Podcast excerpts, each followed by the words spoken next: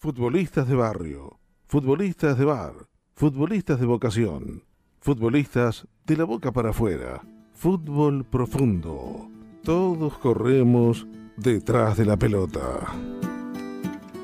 Le hacemos con gusto un lugar en nuestro fútbol profundo de los sábados al prestigioso periodista Mario Rueda. Many, Peggy, Betty, Judy, rubias de New York, cabecitas adoradas que vienen de amor, dan envidia a las estrellas, yo no sé vivir sin ellas. Mary, Peggy, Betty, Judy, de la En julio de 1934 se filmó en New York la película El tango en Broadway, protagonizada por Carlos Gardel y escrita por su eterno compañero Alfredo Lepera. En uno de los tramos del film, Gardel, quien según los expertos es el mejor cantante de tango de toda la historia, entona, canta Rubias de New York, que no es un tango, sino un foxtrot que tiene un ritmo más aligerado y se baila con pasitos cortos.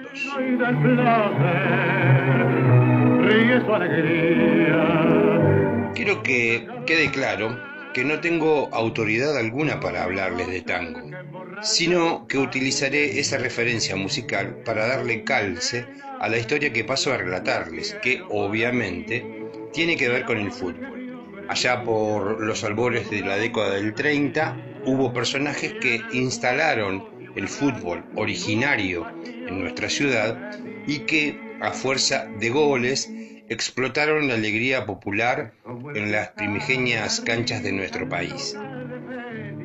Francisco Panchito Barallo fue uno de ellos, o al menos por aquellos días el más popular. Tuvimos amigables encuentros en su casa frente a Plaza Bransen, en donde nos encontramos a lo largo de 10 años. Su amabilidad y la de su grupo familiar invitaban a largas conversaciones en las que metódicamente se masajeaba la rodilla derecha, la misma rodilla derecha que lo llenó de gloria y justamente la misma que le dijo basta, hasta aquí llegaste Panchito y su relato cordial, con voz baja pero chillona, nos adentraba en la génesis todavía empedrada del fútbol primario, el mismo de la pelota de tiento y los calzones tipo suspensores anatómicos, marcas casi. Panchito y Gardel y sus músicos tuvieron gratos encuentros nocturnos en los piringundines de calle Corrientes por aquellos años. Desde la chistera mágica que es mi archivo, Panchito, a resguardo de un viejo CD, me sonreía. Este, es un placer eh, hacer este reportaje para contigo. ¿eh? Bueno, gracias. Es un placer para mí. Bueno, bueno. Eh, recordame el tema del debut. ¿Cómo, cómo Este, fue? Mira, fue tan lindo. Fue, fue una de, las de las cosas tan lindas que pasé en mi vida, ¿no? Porque fue todo el barrio. Fueron todos mis tíos, mis primos, fue todo el mundo. Fue en el año 28 Ajá. que debuté en gimnasia. ¿Y ¿Vos en dónde vivías? Vivía en 27, 63, 64, la casa de, que, de, que- de mi padre, ¿no? Y recuerdo que ahí me vinieron a ver lo de gimnasia, fue cuando, este, y Turrería todavía me recuerdo siempre, porque a veces viene el hijo. Yo hablo con él, sí, Y recuerdo que me pidió una fotografía y me dice, Barallito, dame una fotografía que el domingo vas a debutar en la primera. No, no quería, no quería por nada, porque yo debuté, debuté, me probaron. Ujú. Me probaron en, en, eh, en, eh, con la, eh, juga- jugamos contra la tercera de, de Nuevo Mundo en, en la cancha de gimnasia y ganamos 7 a 1 y yo hice 6 goles. En la cancha eh, donde está Eh, todavía. ah, donde está ahora, sí. Eh, y hice de 7 a 1 hice 6 goles. Entonces al otro domingo ya me pusieron en primera.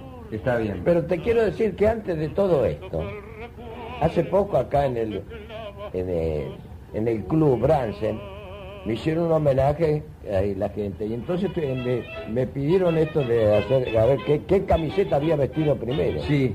Pero yo primeramente jugué en estudiante, me probaron tres partidos en estudiante. Sí, lo recuerdo, vos me lo. Jugué contra Estudiantil Porteño en la cancha estudiante, después jugué afuera contra otros equipos también, y después jugué contra Everton y hice 11 goles en tres partidos, y estaban locos los de O sea que vos, antes que nada, te pusiste la camiseta de estudiante. Sí, sí, por eso. Que el otro día, cuando hablaban acá, un sobrino mío hizo todo lo- lo- la vida mía y se equivocó. Dijo que había debutado en gimnasia. Mentí. Eh, sí, debuté en gimnasia. Pero la primer camiseta que yo vestí fue la de estudiante y se armó un griterío, claro.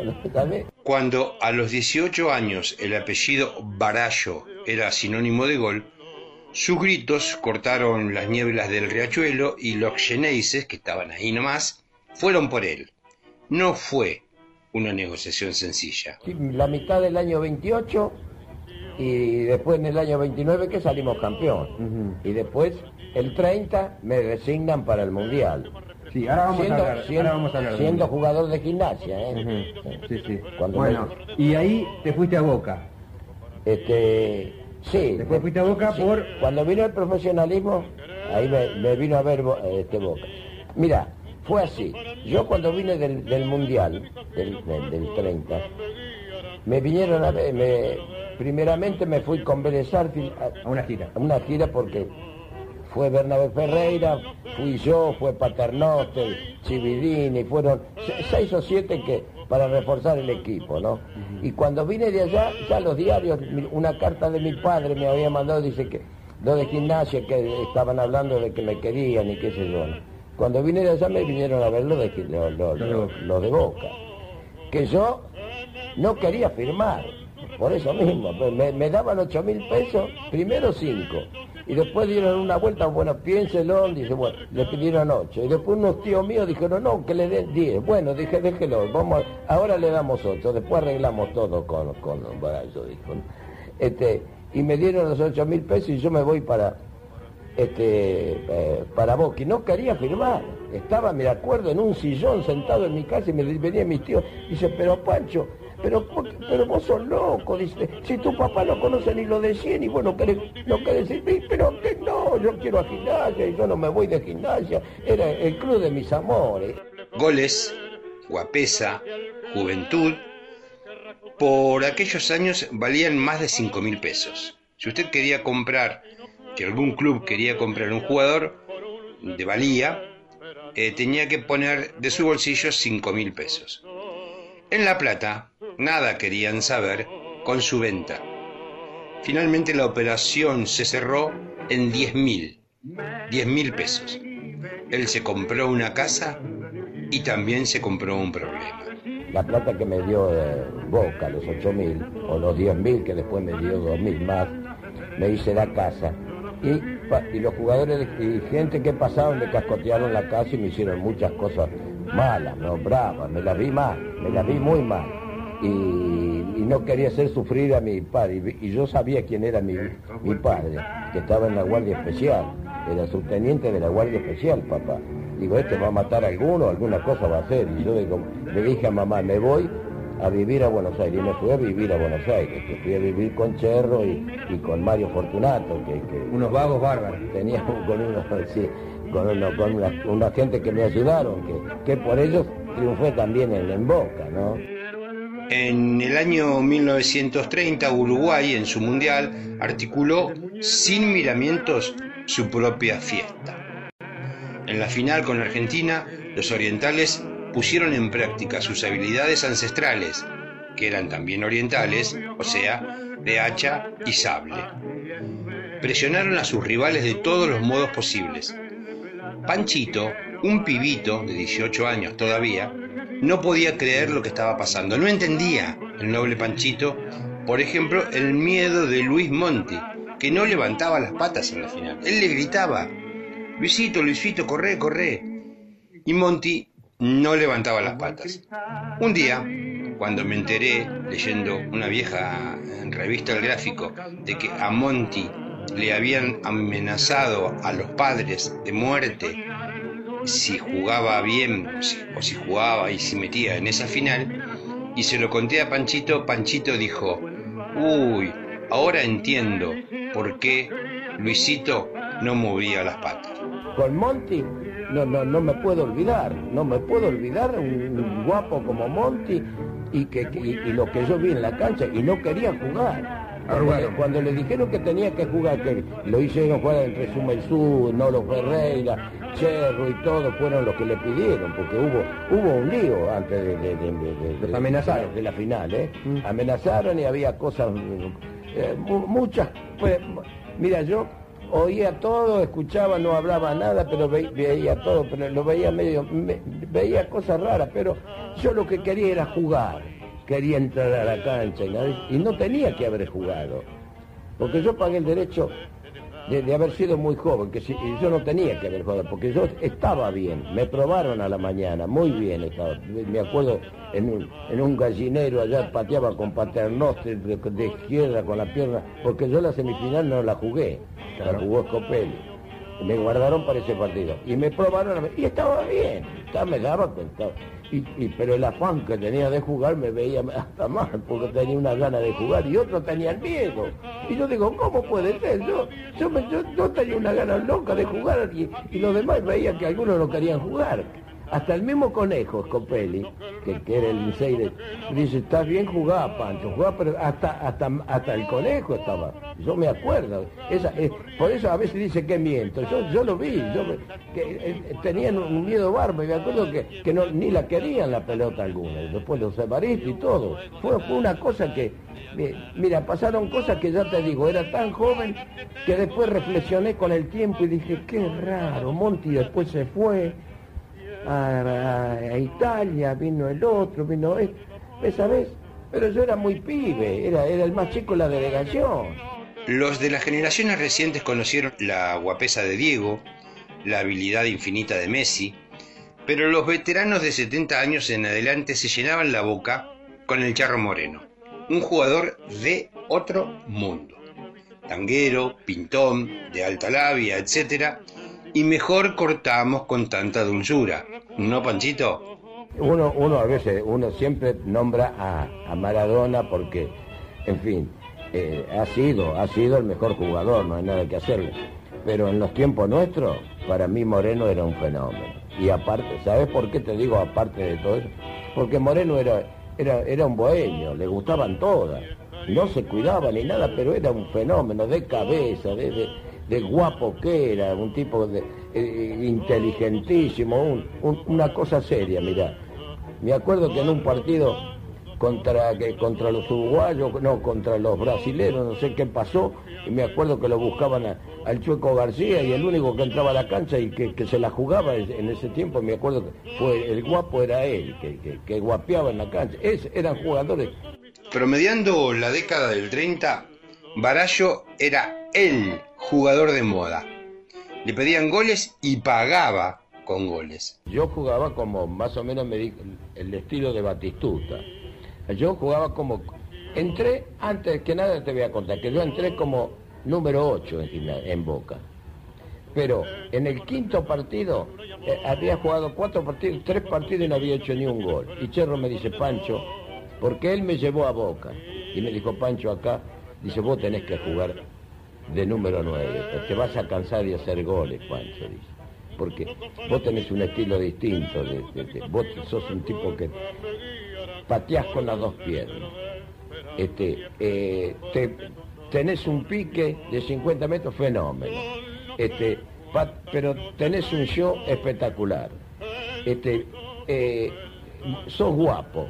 Dice, tenés, tenés cinco, seis, cua- llevás la pelota cortita del pie que, que es difícil que te la saquen, dijo.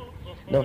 Y de centro fútbol, y le hice caso a Cherro, porque te digo la verdad, primeramente tenía que haber hablado del negro Curel en gimnasia, que gracias a él seguí mi carrera deportiva, que se lo debo mucho al negro Curel. Me olvidé de contártelo, ¿entendés? Como a él, a Morgada, a Bachi y a Escarpone, que a mí me, me alentaban. Eso lo tengo que decir, eso, eso fue, fue grande para mí, que me había olvidado, per- perdón.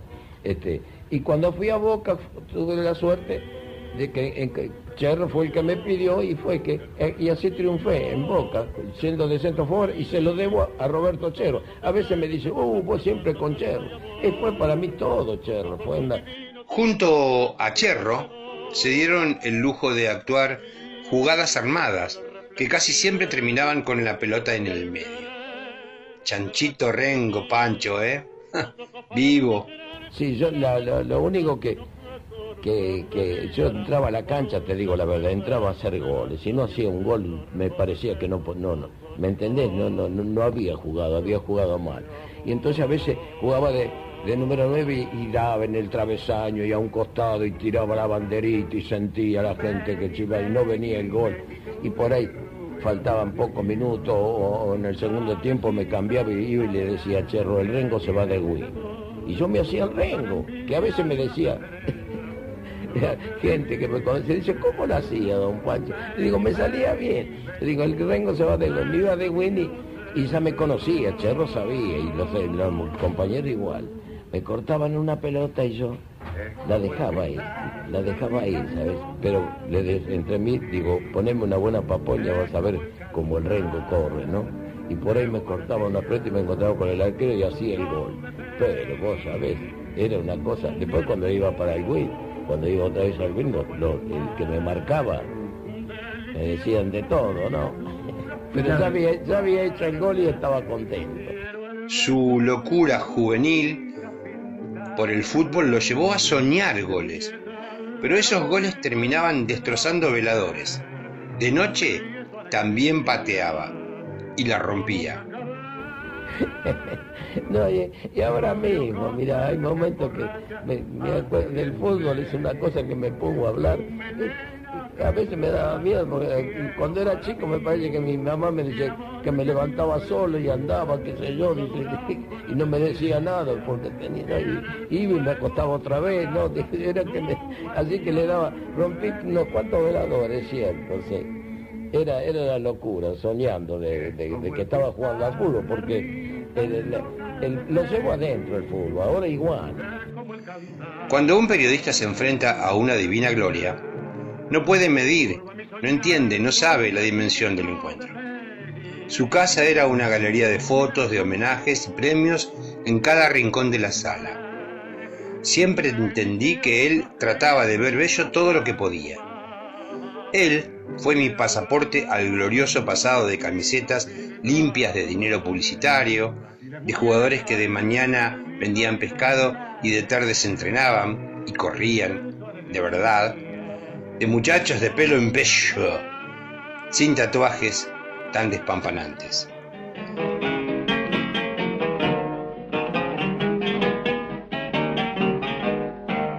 Vaya mi agradecimiento a la familia de Francisco Barallo, a su hija Pocha, a su esposo Bocha y todos aquellos que durante tantos años me abrieron dulcemente las puertas de su alma para sentarme a charlar con Panchito.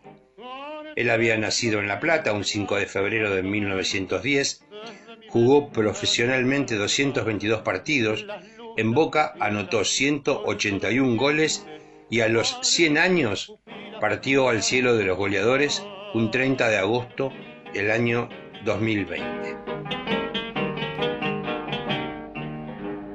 Bien, después de este gratísimo recuerdo, voy a mandarle un saludo y un queridísimo abrazo a Jorge Pérez, un amigo de la primera infancia, a Daniel Bidonazo Marchioni, a los grandes pescadores de, de Villa Elvira, que los defenestra a diario el amigo Bondurán, que son el Laucha Morgantini y el Negrito Cameroni, los saluda Mario Rueda, un viejo amigo de la casa. y un juego de calle se da en diagonal. No sabe las ganas que tengo de verte. Aquí estoy varado sin plata y sin fe. Quién sabe una noche. Fútbol profundo.